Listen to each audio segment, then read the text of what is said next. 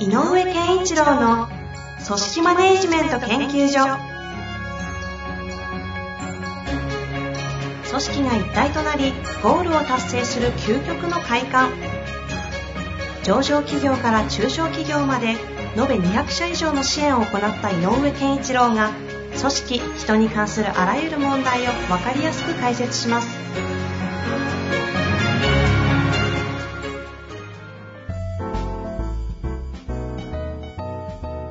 こんにちは、遠藤和樹です。井上健一郎の組織マネジメント研究所。井上先生、よろしくお願いいたします。よろしくお願いします。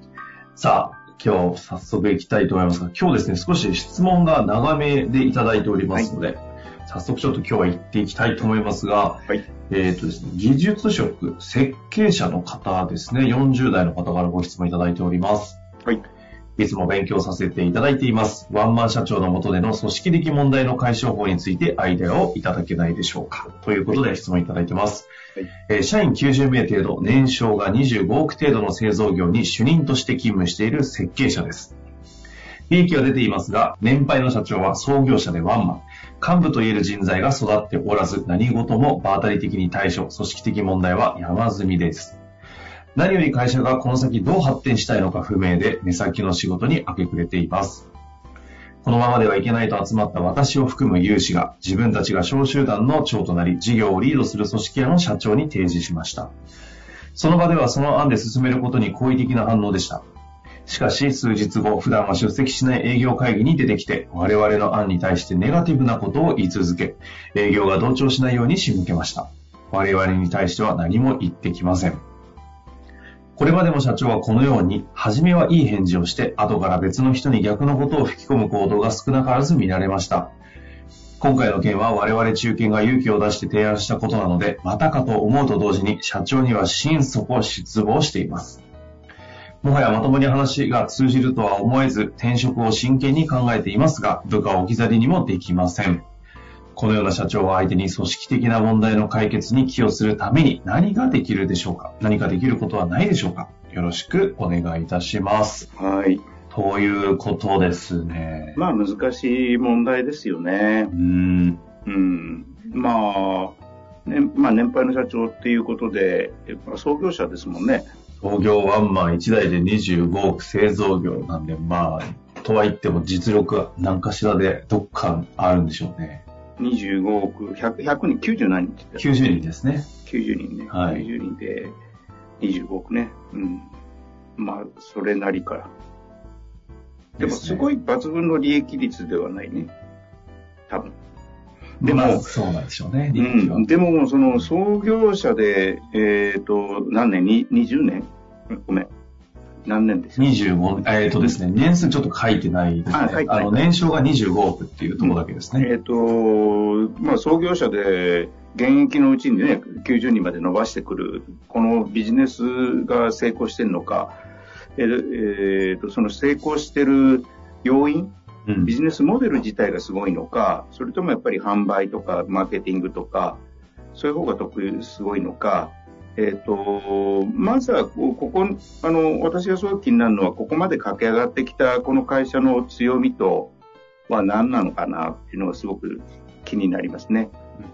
で、なぜかっていうと、それが、もしかして、社長がすごく独自で作り上げていったチャンネルとかがあって、でそこに物が流れていくことができているので、非常に安定的な、例えば25億のうち依存度は高いにしても、はいはい。15億、半分以上のシェアをある会社のルートに持ってるから、ここはですごく鉄板で、えっ、と、そういう揺るぎのない相手だから強いんだみたいなことがあるかもしれないし、うんうんうんじゃなくて、技術力としても、他と比較したときには、大手はあの参入してくるような分野じゃないし、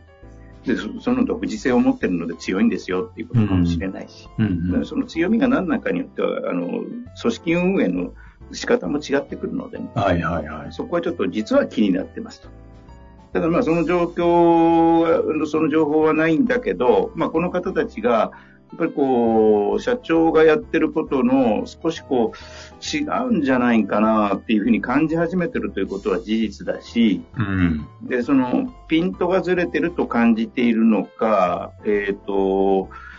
じまあ、ピントっていうかな、あの時代的にもう違うんじゃないんですかなのか、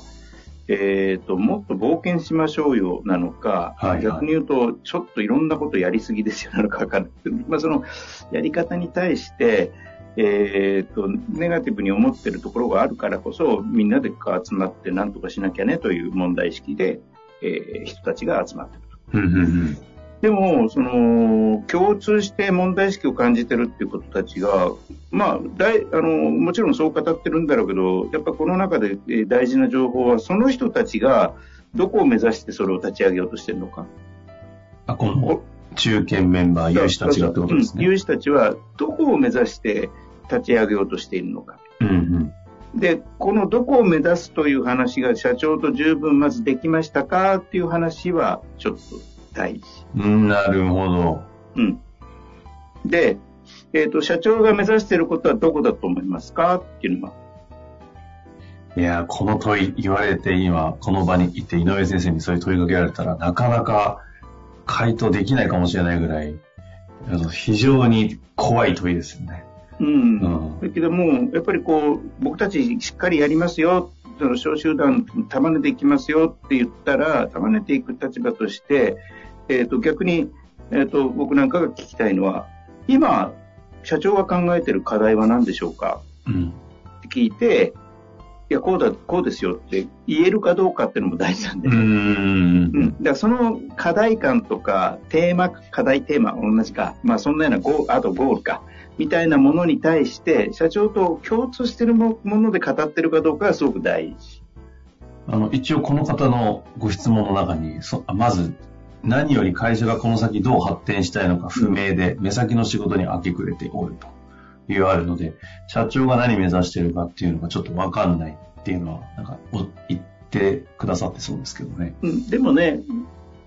下からすると目先に見えるけど、社長には意図がある場合があるうから。ーん、そうですよね。うん、これはね、あの、よくあるんですよ。だから、そこもちゃんと、それによって起こる功罪、両方やっぱり見なきゃいけないし、でも、功罪の悪いデメリットが、メリットじゃなだけじゃなくてデメリットがあるとしても、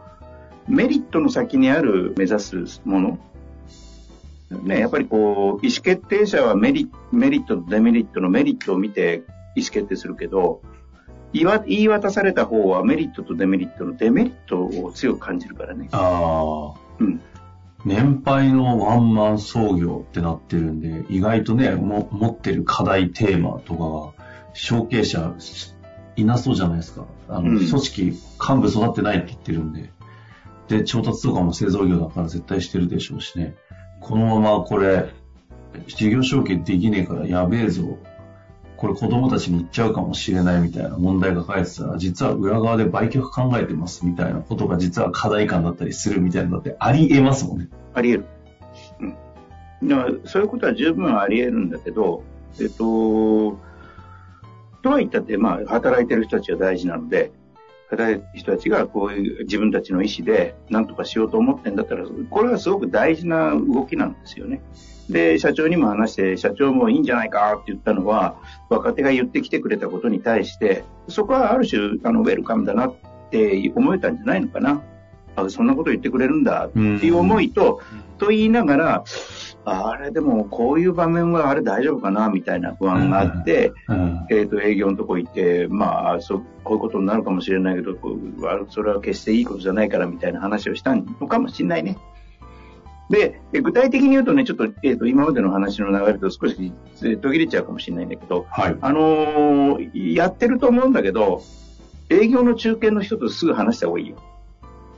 もういきなりぐ超具体的に来ましたね。そうそう、急急急に超具体的になる。えーっていうのは、えっ、と、営業に社長が言ってきて、で、自分たちには言ってきてないわけだけど、この人たちは営業に言ったってことは知ってるってことは営業の誰かと話してるわけじゃない。うんうんうん。つまり、営業をどう捉えてるかが大事よ、まず。社長が流した情報を、の方が確かにそうだねって思えてるのか、ああ。うん、あの、新しい体制でこういくっていうことに対しての方に、そうだねって思えてるのか、どっちに同意してが強いかは確認しないとね。うん。で、えっ、と、社長がどんなことを言おうが、同意者が多いんであれば、それは決して、あの、会社として間違ってる方向じゃないんだろうから、同意してる人をとにかく少しずつ増やすっていうことで、えっ、と、この運動を続けるしかないのね。はいはいはい。うん、いきなり社長も OK したからってお墨付きをもらって、バーンって新しい体制に変わるっていうことはなかなかどんな組織でもないのよ。うんうん同意しない人いるから。うん。うん。なので、同意者を広げていくという活動がやっぱり若干この、あの、大切で。ああ。うん。だからちょっと若干草の根的なロビー活動的な？とか、まあね、あの、いうことが必要になってくる。これ一応、うん、やり方を OK してもらったわけだからさ。社長に。けどこの感じだとそうなんですかね。一応 OK 出たけど、うん。あの、営業に行って、邪魔してきてる的なニュアンスですもんね。だからまず営業の人たちがそれをどう受け止めてるかを聞いて、賛同者がいるんであれば、賛同者とのパイプの中で何ができるかを具体的に、つまり成功事例作っていくしかないんだよね。ちっちゃいけどね。この人たちが考える。その中で、えっ、と、進めばまた社長がなんか言ってくるかもしんないし、全然違う方向のことをボーンって投げかけてくるかもしれないけど、うんうん。成長発展を目指す、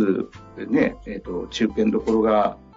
みんなで何か変えなきゃって言ってんだったら、そこを具体的に一個ずつ、